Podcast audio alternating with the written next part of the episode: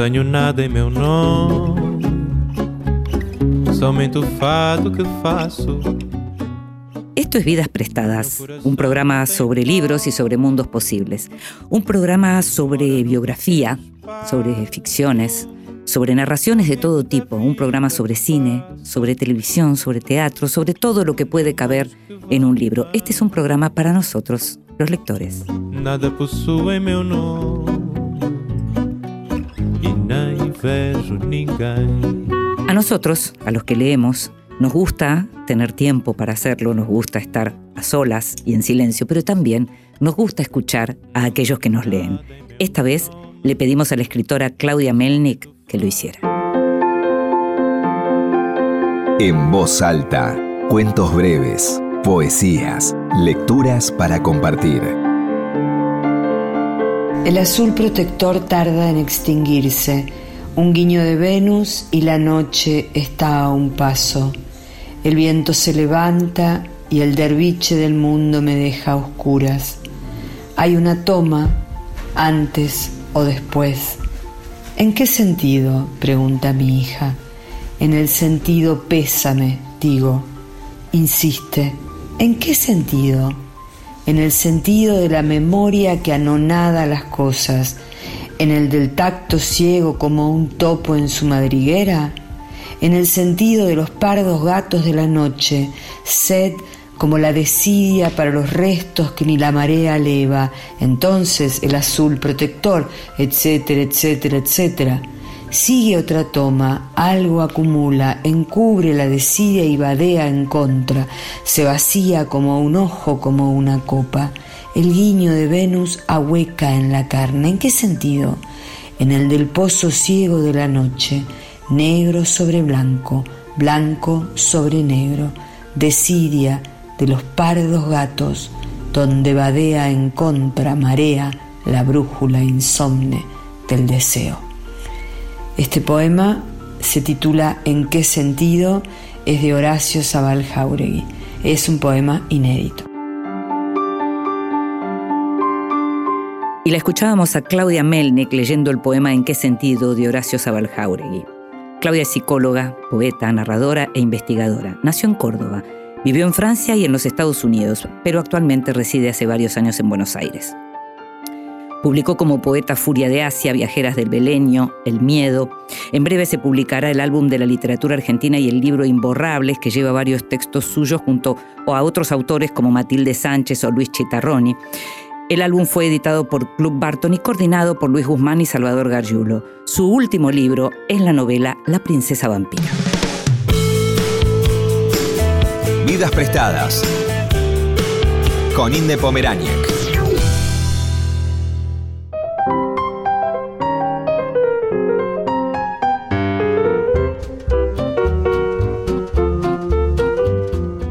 Laura Alcoba nació en el año 1968 y vivió hasta los 10 años en Buenos Aires cuando viajó con su madre a París huyendo de la dictadura.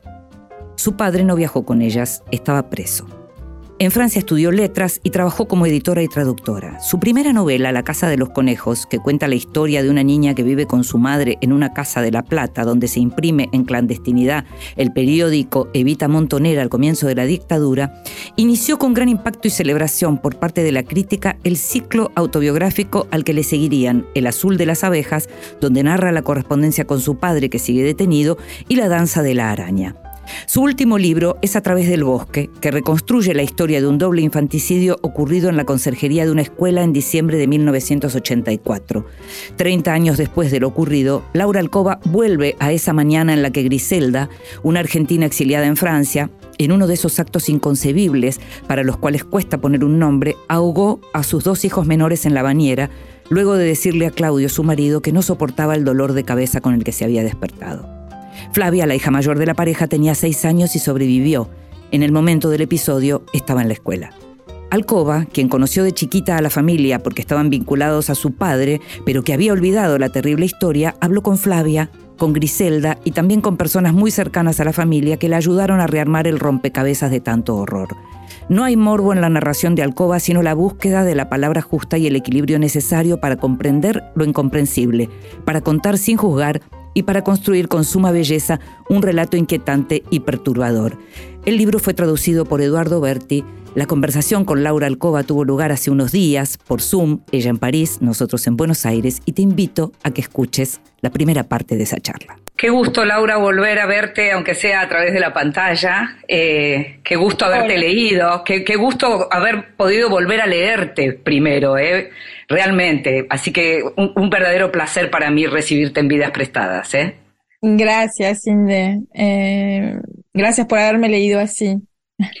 es un libro muy fuerte, pero al mismo tiempo hay como un... es una historia muy fuerte la que contás, pero hay como un trabajo constante a través de la lengua y de los modos de narrar, en donde se nota ese esfuerzo que en determinado momento en el libro además se dice claramente, se nota ese esfuerzo por correrse de, lo, de, la historia amarilla y por ir más allá.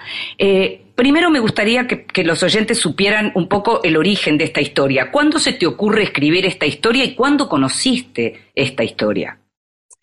Bueno, esta historia la conocí en los años 80 eh, relatada por mi padre después de los acontecimientos, en verdad creo alrededor del juicio que tuvo lugar eh, un tiempo después, un año después.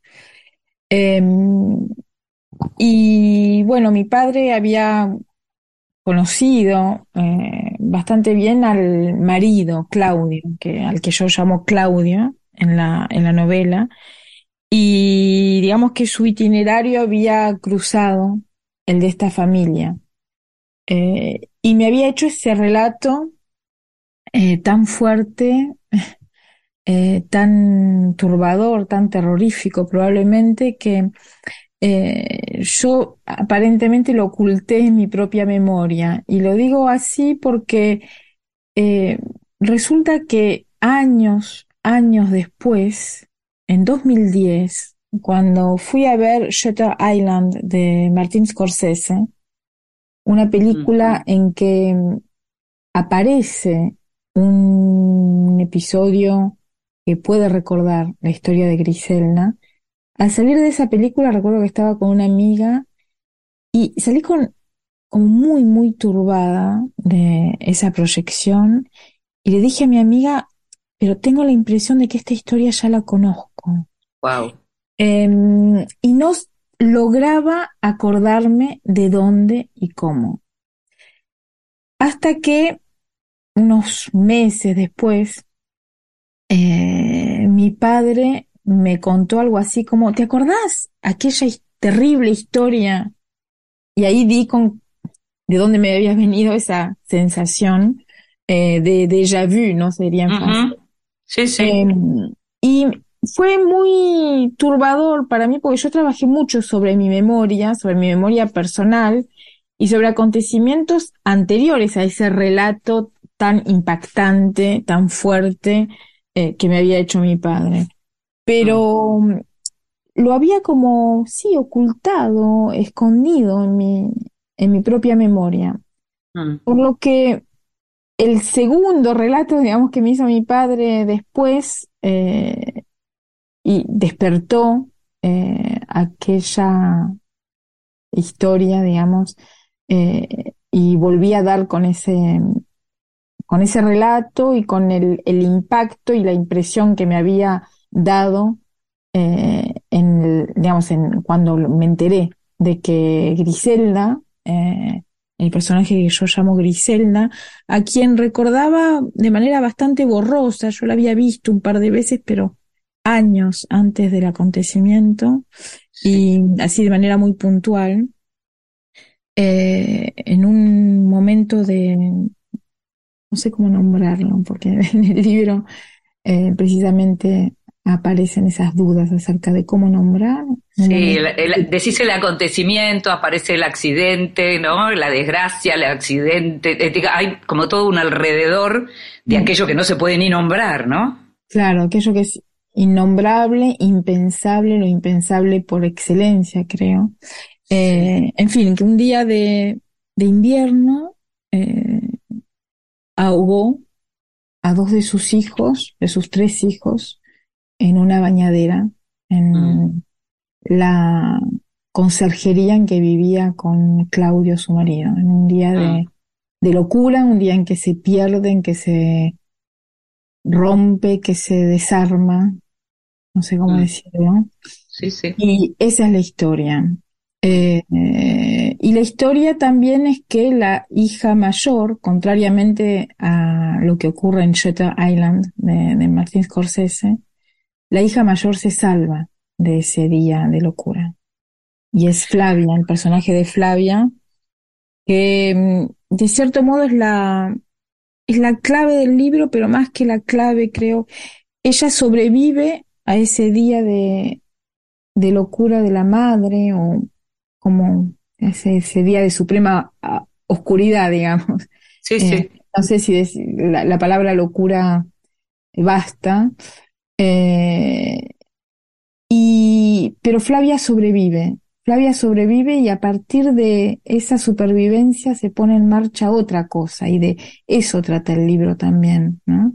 Cómo Sí, sí. sobrevivir, cómo vivir después eh, de lo impensable. Sí, yo diría, yo diría además em, que algo que me parece también muy interesante es el modo en que vos, eh, hablando con eh, los protagonistas, digamos, em, lo, lo que haces es ver ese- esa sobrevivencia, esa supervivencia de Flavia, pero también ves el, el hacia atrás de Griselda. El lector eh, entiende quién es la persona que llega a ser eso que llamaste recién el acontecimiento y que en el libro aparece como el accidente, ¿no? Lo de- lo- el peor infortunio, ¿no? Eh, que, es, que, es ese, que es ese crimen, que es, que es Sí. aquello de lo que no se habla. Y, pero pensaba, cuando vos decís el segundo relato de mi padre, vos ya eras madre con ese Sí. segundo relato de tu padre. La mirada sobre el acontecimiento es otra también. Sí, por supuesto.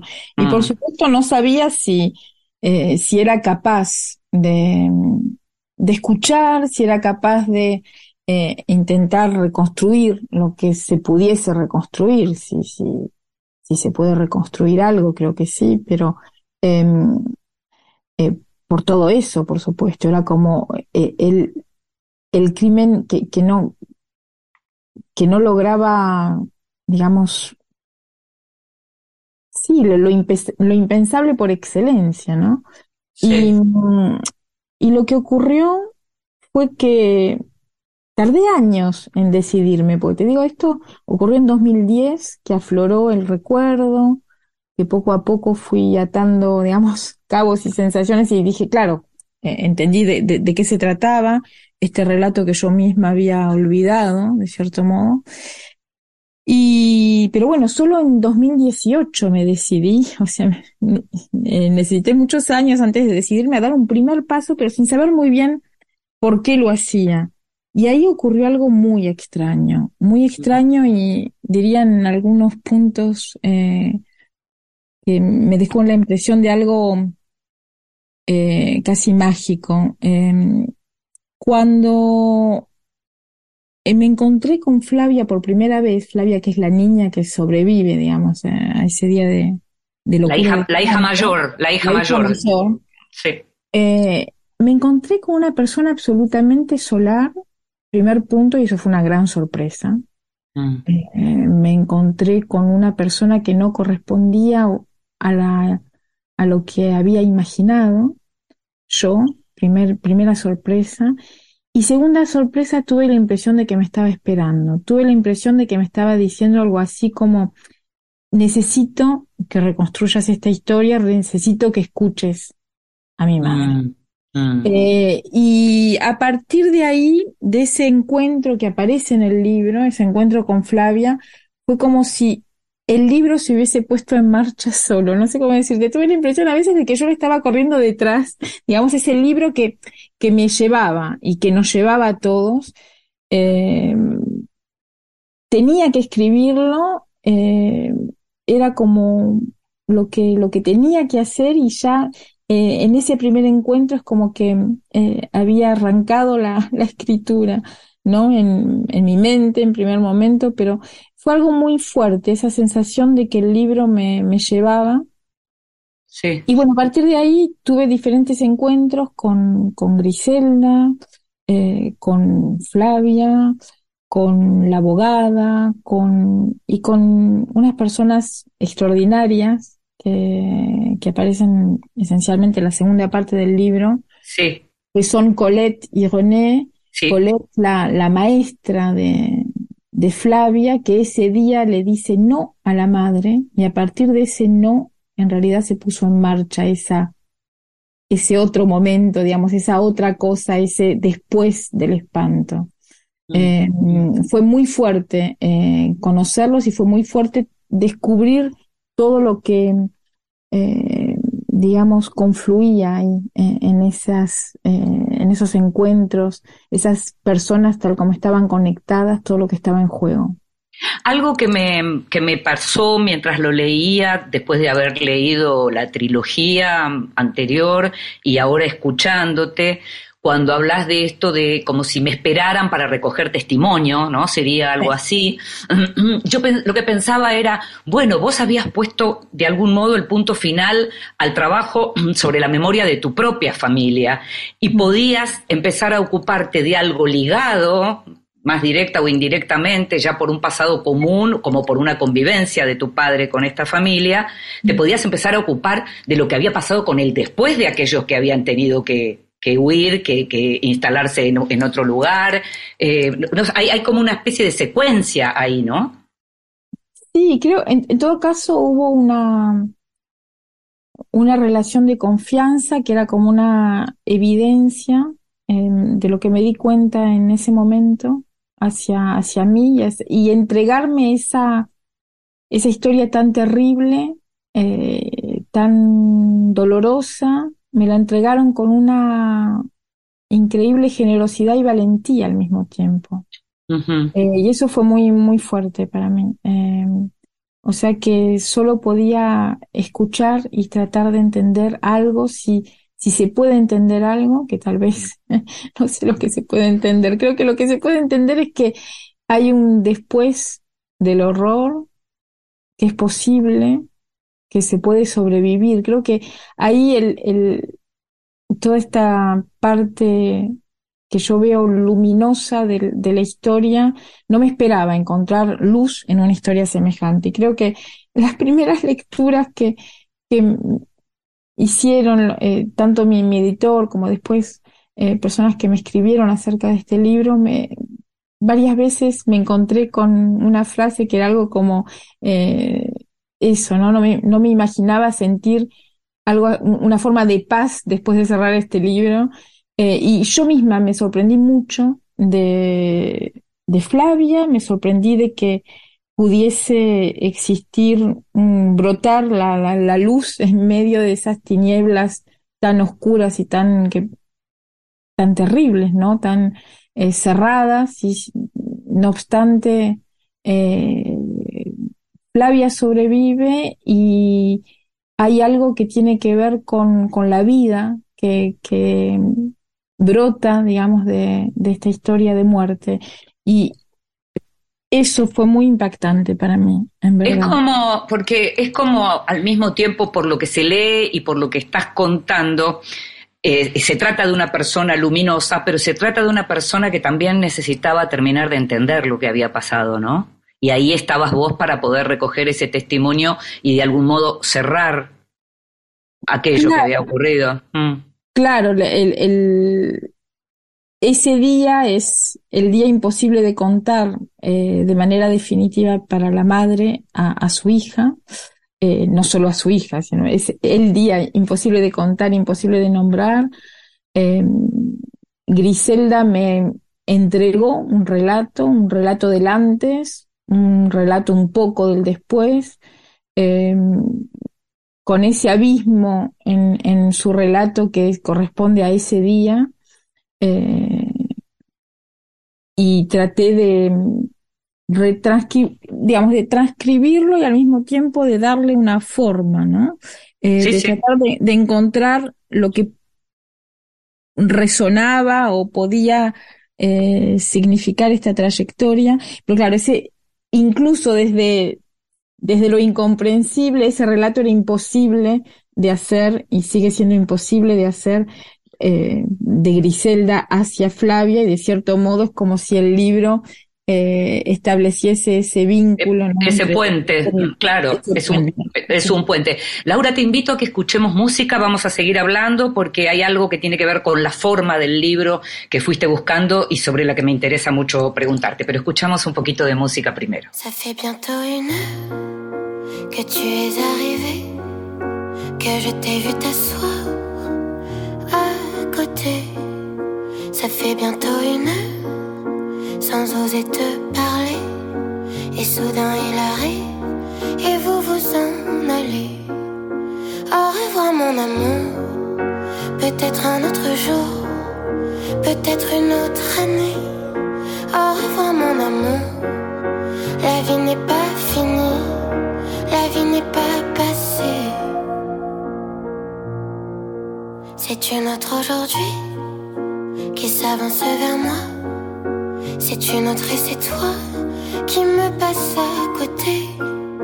C'est un nouveau visage dont les yeux sont fermés, qui ne veut pas me connaître ni m'aimer. Au revoir mon amour, peut-être un autre jour, peut-être une autre année. Au revoir mon amour, la vie n'est pas finie, la vie n'est pas passée. Où peux-tu te trouver Aujourd'hui, où es-tu Prête à ne pas me voir Où es-tu Te prépares-tu chez toi À ne pas me rencontrer Ou bien à m'ignorer Où es-tu À plus tard, mon amour Peut-être un autre jour Peut-être une autre année À plus tard, mon amour la vie n'est pas finie, la vie n'est pas passée. Au revoir mon amour, nous avons tout le temps, je ne suis pas pressée. Peut-être mon amour, mieux vaut ne pas s'aimer qu'un jour ne plus s'aimer. Esta es la voz de Zélie. Au revoir mon amour.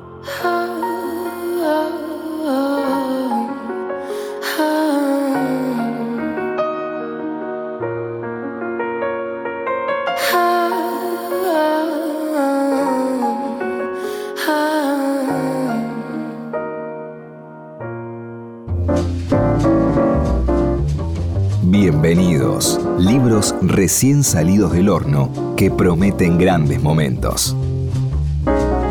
Y en el Bienvenidos de esta semana te cuento que recibí unos libros que están muy buenos para todos aquellos que quieren empezar a escribir y quieren saber de los que saben, em, publicados por Tilde Editora. Hay uno que se llama Traidores, escribir ficción con material autobiográfico, escrito por Natalia Cito. Y hay otro que se llama Contar un secreto, ideas y consignas para empezar a escribir de Pablo de Santis, que surgen de talleres que, dictaron estos escritores y, y que tienen ahora forma de libro y que te sirven claramente como para cuando vos tenés algo en la cabeza y decís, ¿y esto cómo se hace? Bueno, uno tiene que aprender de los que saben. En este caso, material autobiográfico y el otro, el de Pablo de Santis, directamente las consignas y las ideas para empezar a escribir como te digo, y provienen de taller, son libros realmente accesibles en cuanto al modo en que están compuestos. Eh, Contar un secreto y Traidores ambos publicados por Tilde Editora. Y llegó de Editorial Excursiones el nuevo libro de Isabel Zapata, In vitro, que se llama, que, que se llama así justamente porque lo que narra es un proceso una búsqueda, una pérdida, muchos duelos, como dice la contratapa de Marina Herzberg. Em, Isabel Zapata es una escritora mexicana muy interesante que va a venir a Buenos Aires en los próximos meses. Eh, nació en el año 1984. Es la autora de Una ballena es un país y de un libro que en la Argentina se llama Maneras de desaparecer y que en México se llamó Alberca Vacía. In vitro, como te dije, fue publicado por editorial Excursiones.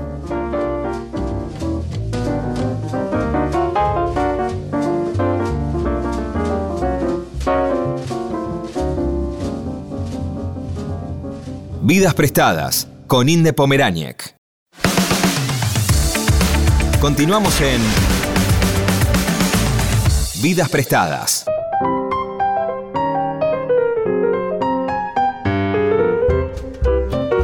Y seguimos en Vidas Prestadas, este programa sobre libros y sobre mundos posibles, y estamos hablando con Laura Alcoba, em, ella desde Francia, nosotros desde Argentina, y estamos hablando sobre su nuevo libro, A través del bosque, un libro que cuenta con recursos em, de la narrativa, de la novela, de la ficción, pero que cuenta una historia real, con nombres cambiados, porque se trata de una historia muy fuerte. Eh, nos estás contando eh, el origen de esta historia para vos y yo te decía que algo que me interesa es el tratamiento del tema, porque no es que hay un distanciamiento por falta de empatía, sino que más bien por todo lo contrario, hay como un esmero en alejarse de cualquier, em, eh, cualquier rasgo de morbosidad, de morbo en relación al tema. ¿cómo, ¿Cómo fue tratar eso? ¿Cómo, cómo, ¿Cómo te ocupaste y te preocupaste de eso? Bueno, en algún lugar aparece la frase de que mi miedo era agregar dolor al dolor, ¿no? sufrimiento al sufrimiento. O sea que eh, eh, la, la, la, historia es tan dolorosa y difícil que eh, traté de... me acerqué con, con el mayor respeto hacia todos y, como te dije antes, ¿no? O sea, esa generosidad con la que me hablaron, esa confianza que manifestaron para mí requería que yo fuese lo más prudente posible con lo que me entregaban y con la dificultad de lo que me explicaban.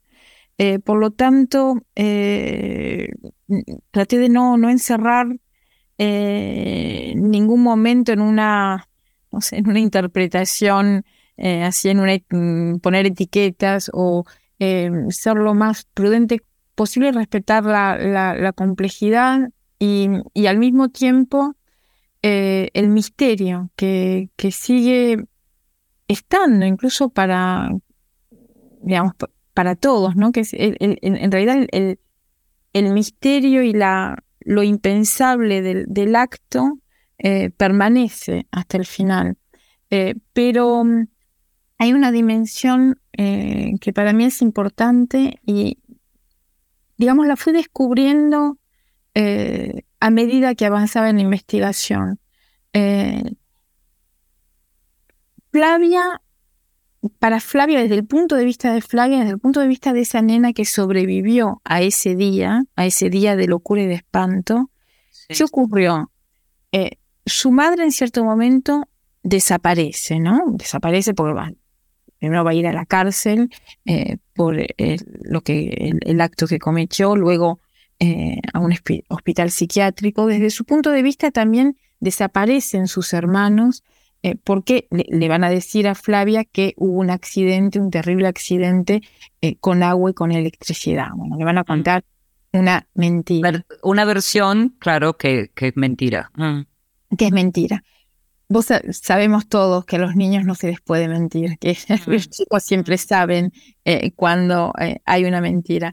Y al mismo tiempo, eh, lo, lo, que a mí me, me, fascinó en esta historia es que si bien tenía la, intuición Flavia de que había en, esa, en eso que le habían contado una mentira, ella muy pronto jugó como juegan los chicos, a armarse una forma de ficción con una serie de elementos que hablaban de ese día sin, digamos, revelar de manera directa lo que ocultaba ese día. Y es de ahí el título, ¿no? A través del bosque, ¿qué es lo que ocurre?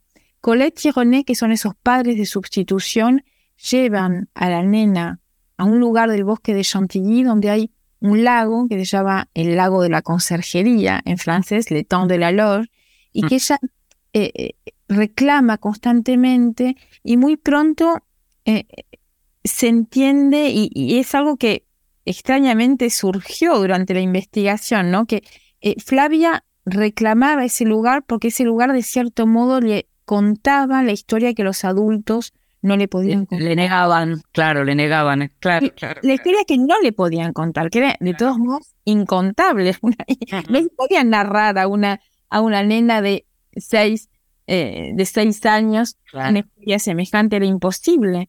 Y ahí hay, digamos, eh, algo que hace que a partir de esta historia particular, que efectivamente eh, parte de un hecho real, eh, creo que revela algo sobre, sobre los cuentos, por qué narrar. Eh, creo que el cuento es lo que nos alivia cuando la realidad se vuelve insoportable. Aquí hay todo un camino que va más allá de, de esta historia en sí, ¿no?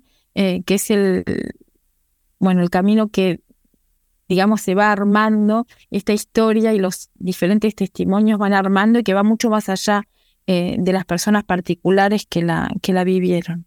Mm. Hay un personaje que aparece, eh, un personaje em, de la mitología que aparece eh, y, que tiene mucho que ver con esta historia y aparece en la historia de Flavia también bastante temprano y que es el personaje de Medea, ¿no? Con las cosas que tienen en común y con las cosas que la diferencian entre ellas Flavia misma, ¿no? Claro. Absolutamente, sí, porque Griselda tiene mucho de, Medea, digamos, y parece ser una forma de reactualización del mito. Por eso acá esta historia particular parece hundirse en, no sé, en, los tiempos, ¿no? lejanos, en decir algo de, no sé, la condición humana. Pero eh, al mismo tiempo, Griselda es Medea por tanto que tiene en común con Medea y no lo es, y no lo es gracias a Flavia, no lo, no lo es porque Flavia sobrevivió. O sea que de cierto modo es Medea y es la anti-Medea, es como el conjuro de Medea. Y mm. esa es la paradoja, creo, eh, del libro. Y, sin esa dimensión, em, yo creo que no hubiese tenido la, la, la, fuerza de buscarlo tanto, de buscar tanto en, esta investigación.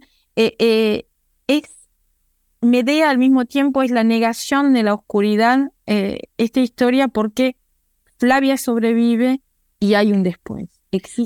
y no solo eso, sino que Flavia habla de su madre como una persona amorosa. Hay un acento puesto en eso, ¿no?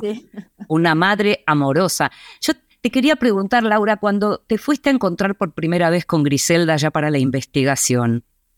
¿vos recordás cómo estabas, cuál era tu, tu propia situación, digamos, en términos emocionales. Sí, recuerdo que mm, no sabía cómo iba a abordar el tema, que había pensado eh, días y días qué preguntas le iba a hacer y cómo, cómo tocar el tema. No sabía con qué palabras. Y mm, al mismo tiempo nos encontramos, nos encontramos en un café, en un café que tiene un desempeño un papel muy importante. Sí, como escenario, sí. ¿Qué es le bûcheron? Pero ¿por qué desempeña un papel importante? Porque le bûcheron en francés significa el leñador, o sea que remite también a este universo de cuentos, que es el universo por el que se escapa, ¿no? Porque yo creo que solo se puede, a esa realidad tan dura, solo se puede escapar por una forma de, sí, de universo mágico de los cuentos, maravilloso en todo caso. Pero bueno, estábamos en ese lugar, en el, en Le Bûcheron, el leñador, digamos, en ese café, y no necesité hacerle preguntas a Griselda. Se sentó, entendió qué le quería preguntar, pero me dijo algo así como, pero antes tengo que contarte algo.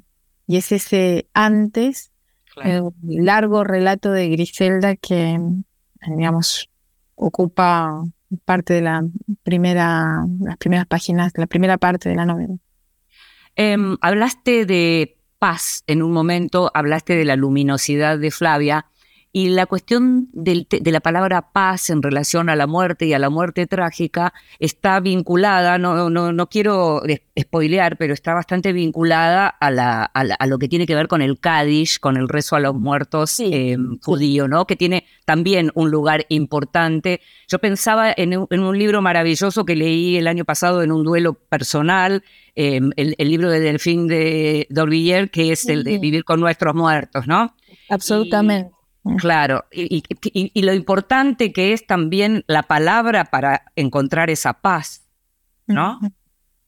Sí, sí, el, bueno, el Cádiz tiene un, también un, papel importante en el libro y, creo tuvo un papel casi mágico en esta historia, pero bueno, sin, sin, sin decir por qué. Em, lo que sí, esa, esa esa paz, esa forma de alivio es que después de, de, de las tinieblas brota algo. Y es ese algo que no, que yo misma no me, bueno, eh, no me imaginaba encontrar y traté de, de escribirlo en el libro. Como te dije, en cierto momento fue como si el libro se pusiera en marcha solo. Yo corría detrás de, ese libro que, que se iba eh, como desplegando ante mis ojos y, y el final sí es eh, esa impresión que tuve cuando dije, bueno, aquí termina el libro, tiene que terminar con esto. Sí, sí. Esa luz, esa, esa paz final que se, que se impuso de manera bastante extraña. Pero fue. Pero que, pero, pero que necesitabas también de algún modo para poder concluir con la menor angustia posible. Quiero imaginar, digo, en términos personales también, por ellas por ella, por Flavia sobre todo, pero también por vos que estabas detrás de una, trabajando tantos años, una historia tan dura, ¿no? Sí, sí. Sí, fueron años de trabajo, eh, años de, de, investigar, de, de, escuchar, buscar, eh, por un lado, pero también de encontrar un camino, de encontrar una forma y de eh, tratar de, bueno, de, no sé si, si de entender, porque esa, palabra no me termina de, creo que hay algo, eh, un, misterio y una oscuridad de la que hablan los cuentos, de hecho, e, esa cosa, ¿no? Que, que venimos, no sé, alrededor de la cual venimos dando vueltas desde, no sé, siglos, digamos, esa cosa está ahí, esa, ese abismo, y al mismo tiempo hay un después, se puede, digamos, eh, eh, hay un después del abismo. Y fue muy, muy impactante presenciarlo, asistir a esa una forma de, para mí, de revelación en realidad en ese momento. Te hago la última y, breve y tiene que ver con una decisión que tomaste, que es la de la palabra madre en mayúsculas. Sí, sí. ¿Cuándo surge eso? ¿Cómo surge eso? surge eh, porque es una... Mm, esa madre tiene algo de, eh, de madrastra de los cuentos, tiene algo de, de, la, de una forma de, de cara oscura de la maternidad que explica, o, o en todo caso, eh, de la que brota lo que viene después, ¿no? Claro, estamos hablando de la madre de Griselda, ¿no? De la propia madre de Griselda. Claro, claro, claro. Y, entonces, ¿te salió naturalmente escribirlo y que apareciera así? Sí, esa madre es, es aplastante, es, eh, es una madre madrastra. Claro. Eh, es una para, seguir, para seguir con los cuentos, digamos. Sí, absolutamente. Claro, claro. Laura, te agradezco muchísimo, em, te agradezco mucho que estés ahí, que nos hayas podido contar todo esto y, agradezco realmente el respeto eh, y el talento, por supuesto, con el que trabajaste una historia tan, pero tan dura como la de A través del bosque. Muchas gracias por, por tu lectura y por tu generosidad que siento en tus, en tus preguntas y en lo que me estás diciendo. Muchas, muchísimas gracias. Te mando un abrazo, ¿eh? Un abrazo.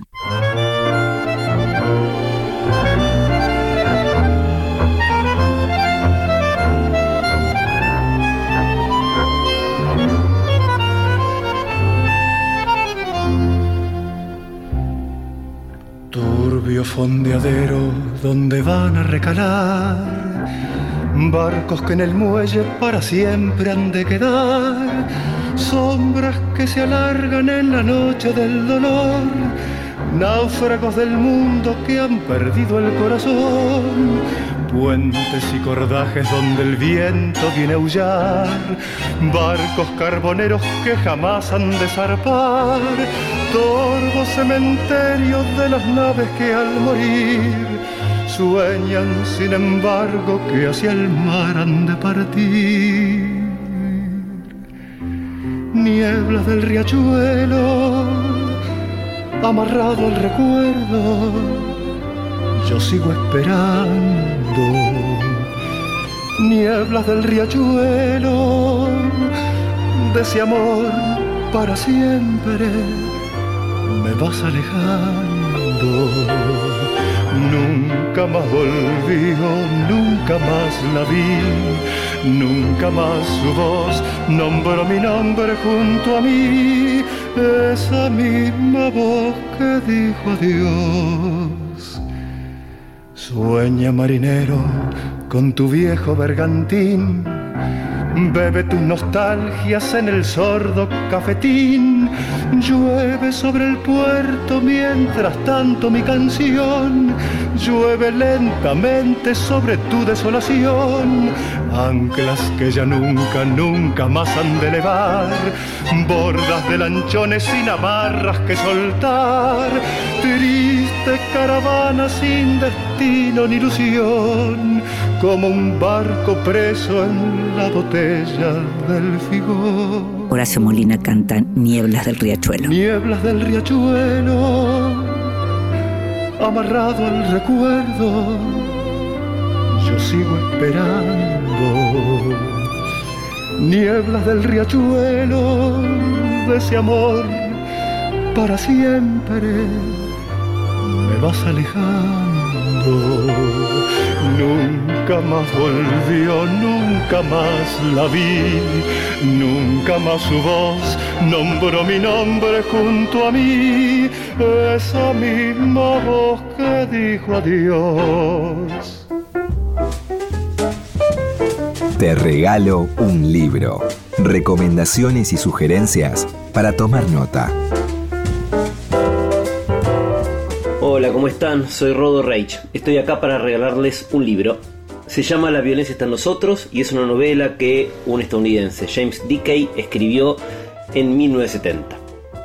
La novela trata de un grupo de amigos, gente como, como yo por lo pronto, gente de ciudad, que se juntan y deciden emprender una aventura. Esa idea tan típica de salir de la ciudad y romper con toda la rutina, bueno, eso hacen.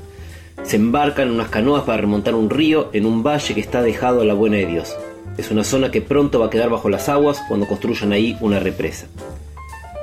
La novela arranca mostrando esa relación fraternal entre hombres, no esa cosa de masculinidad, de reglas, de jerarquías. Los amigos van al río, la escritura lo sigue muy de cerca, se mete en esa vegetación que se pone cada vez más oscura. Dickey describe un paisaje recargado, donde hay pocos personajes hostiles y algo patéticos. El libro va lento, uno va entrando en ese paisaje que tiene algo de hermoso y algo de amenaza. De pronto sucede algo. Es algo que no debería suceder. No te lo voy a contar y no lo busques en internet. Está bueno que te enteres cuando lo estás leyendo. Pero te digo, es algo de una brutalidad indecible, transformadora. Ahí Dickey aprieta el paso, acelera, se pone salvaje. El libro se convierte en un thriller. Cuando terminó la novela, me fui a buscar quién era James Dickey. Y me enteré que fue un poeta y que esta era la única, esta era la única novela que escribió, la que lo hizo famoso. Hay una película de culto basada en este libro, dirigida por John Burman. Que Dickey haya sido poeta me explica a mí mucho de lo que me gustó esta novela, en cómo logra que esa naturaleza sea un protagonista. Dickey se abre caminos en la espesura de la vegetación con un machete que está muy, muy afilado. El título original del libro es Deliverance, que significa liberación. Espero que les guste. Y lo escuchábamos a Rodo Rage recomendándonos, regalándonos La violencia está entre nosotros, está en nosotros, este thriller escrito por el poeta James Dickey, libro de 1970. Rodo es periodista especializado en gastronomía y bebidas, con más de 20 años de experiencia, es colaborador en los diarios La Nación y Página 12, en el suplemento Radar, escribe en la revista Siete Caníbales y es columnista de radio en los programas Tarde para Nada y La Inmensa Minoría por Radio con Voz. Libros que sí, títulos nuevos y no tan nuevos que son imperdibles. Yo sé que a lo mejor a veces eh, los oyentes pueden pensar, bueno, otra vez me va a hablar del mismo autor. Bueno, sí, todos tenemos nuestros favoritos. Javier Cercas es un favorito de esta casa y de esta conductora. Es el autor español que seguramente conoces por haber leído eh, Anatomía de un Instante, o tal vez Soldado de Salamina, o tal vez eh, el, Impostor, o tal vez algunas de las novelas policiales que está escribiendo en los últimos años. Pero Tusquets acaba de publicar un volumen voluminoso, eh, que se llama No Callar y que son crónicas, ensayos y artículos de Javier escritos entre el año 2000 y el 2022. Son artículos en donde en muchos casos se habla de cuestiones de coyuntura, en otras no tanto, artículos en donde hay temas que tienen que ver con la política, de pronto también hay... Eh, eh, nuevos prólogos, por ejemplo, para soldados de Salamina. Entonces lo que uno encuentra es como la vida paralela de Cercas, del Cercas novelista, por llamarlo así, en el CERCAS que interviene en la discusión pública. El libro se llama No callar, crónicas, ensayos y artículos y es sumamente interesante y es un muy buen regalo si te enteras de alguien que sabe que es fanático, si sabes de alguien que es fanático de Cercas. Este es el, otro lado de Javier Cercas. Y un librazo que también es un librazo para vos y también para regalar por lo que es, por lo que reúne, por lo distinto, es Borges Babilónico una enciclopedia compilado, el director es Jorge Schwartz de esta enciclopedia en la que tenés textos de Beatriz Sarlo y de, y de Ricardo Piglia y de Edgardo Kosaninski y de montón de investigadores, de Gonzalo Aguilar, em, de Anik Louis, de montones de investigadores que tienen que ver con la obra de Borges, porque lo que se hizo fue tomar nombres y palabras que aparecen en la obra de Borges y eh, eh, analizar brevemente justamente esos, eh, esos nombres, esas palabras clave de la obra de Jorge Luis Borges. Hay cosas maravillosas, estéticamente es muy lindo también, eh, hay belleza en la estética de cómo está eh, construido este libro, que es un libro diferente sobre Borges, de quien parecía que se había hecho todo. fue publicado por Fondo de Cultura Económica y lo que encontrás en la versión, este libro salió primero en Brasil, porque Schwartz vive en Brasil, esta es la versión que se, el, el libro en Brasil se publicó en el 2017, la versión argentina que sale ahora tiene algunos añadidos, em, como eh, cuestiones, por ejemplo, de la revista Multicolor en donde escribió Borges, o em, algo que te puede interesar si tal vez leíste el Borges de Bioy y es Borges come en casa. Es decir, hay una entrada a la enciclopedia que es Borges come en casa. El libro se llama Borges Babilónico, una enciclopedia y es de esos para tener sí o sí en la mesita de luz. No tengo nada en meu nome, somente o fado que faço. Y nos estamos yendo y en estos libros del estribo quiero agradecerle a Gonzalo Villarruel que me mandó su novela Nunca mates a un pibe, publicada por Serie Muerte en el Sur, y a Gabriela Urrutibeeti que me mandó su libro de cuentos Las Mudanzas, publicado por Google. Sabes que vas a poder escuchar este programa cada vez que quieras en la página de la radio o en tu plataforma de podcast favorita. En la operación técnica estuvo Ezequiel Sánchez, en la edición Leo Sangari, en la producción Consiguiendo Todo y mucho más, Gustavo Kogan. Me llamo Inde Pomeraniec, me encantó hacer este programa para vos. Nos estamos escuchando. Chao. No tengo nada en meu nome, fado que Meu coração não tem fome, mora num pequeno espaço. Vivo da vida que passa, de amores que vão e vêm. Nada possui meu nome e nem vejo ninguém. Lamento se não me querias por mim. Não vias o quanto sou rico assim. Um dia virás me dizer: Não vivi, só posso ter pena de ti. Fortuna ganhei, tanto quanto perdi. Não tenho posses nem peço.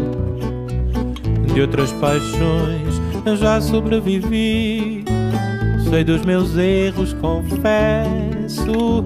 Adeus, não olho para trás. O tempo todo consome. Perde-se o ouro, o amor se desfaz.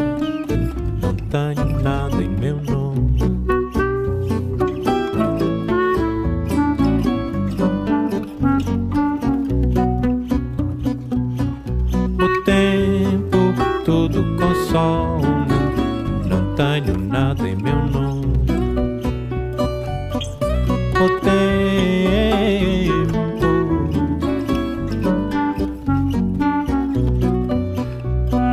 lamento se não me querias por mim. Não vias o quanto sou rico assim. Um dia virás-me dizer: Não vivi, só posso ter pena de ti. Fortuna ganhei tanto quanto perdi. Não tenho posses nem peço. De outras paixões já sobrevivi. Sei dos meus erros, confesso. Adeus, não olho para trás. O tempo todo consome. Perde-se o ouro, o amor se desfaz. Não tenho